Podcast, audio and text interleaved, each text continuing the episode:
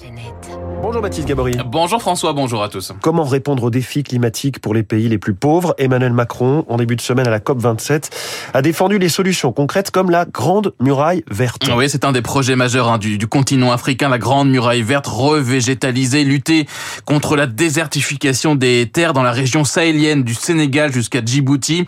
8000 km de long, 11 pays concernés et des centaines de projets comme celui de l'ONG CCFD Terre Solidaire qu'elle mène au Tchad avec plusieurs organisations locales, projet notamment de développement de trois filières alimentaires. Isabelle Manimben du CCFD. Arachide, niébé et spiruline qui sont aujourd'hui assez peu valorisés et soutenus. L'action va consister à contribuer à la structuration de coopératives, à la diffusion de pratiques agroécologiques et puis des appuis divers, par exemple des appuis en équipement de petites transformations parce qu'il y a vraiment un enjeu à ce que ces produits rentrent dans l'alimentation des ménages et ne soient pas des cultures de rente, c'est-à-dire qui sont vendus y compris au niveau régional. Le niébé, hein, c'est un haricot. Alors l'enjeu aussi dans ce projet, c'est de restaurer sur ces trois prochaines années 2500 hectares de terres dégradées via des aménagements comme les cordons pierreux pour limiter le ruissellement de l'eau. C'est des aménagements sur les terres qui permettent une meilleure euh, utilisation euh, de l'eau de pluie. Là aussi, la rotation des cultures, euh, l'apport de, de, certaines cultures qui permettent une restauration de la fertilité des sols, des petits aménagements et puis vraiment aussi une adaptation des systèmes de production agricole pour qu'ils contribuent à l'atténuation du changement climatique.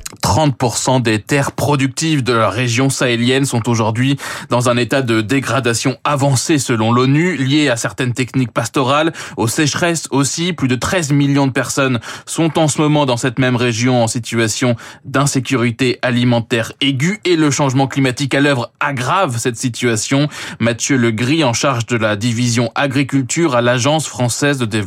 C'est un des principaux facteurs aujourd'hui de dégradation de la sécurité alimentaire dans, dans ces zones. C'est pas forcément qu'il pleut beaucoup plus ou beaucoup moins ou qu'il fasse beaucoup plus chaud, même si oui, il fait beaucoup plus chaud, mais je crois que le facteur qui impacte déjà aujourd'hui le plus la production agricole, c'est euh, l'instabilité des pluies. On ne sait pas quand va commencer la saison des pluies, et puis il peut y avoir en pleine saison des pluies ce qu'on appelle des poches de sécheresse, où là on va remettre en cause des, euh, des productions agricoles parce qu'il y a un moment de sécheresse.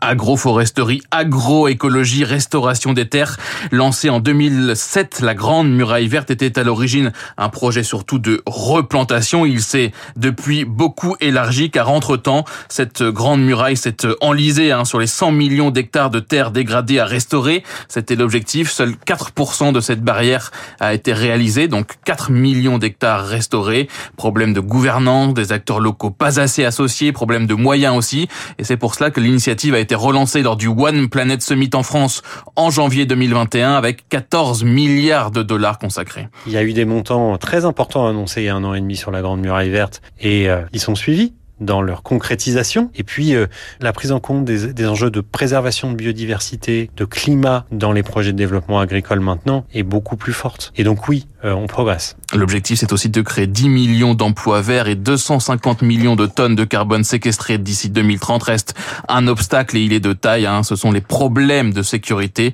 dans la région qui ralentissent l'avancement euh, de tous les projets. 3 minutes pour la planète, c'est tous les jours sur Radio Classique à 7h-5 et quand vous voulez sur radioclassique.fr.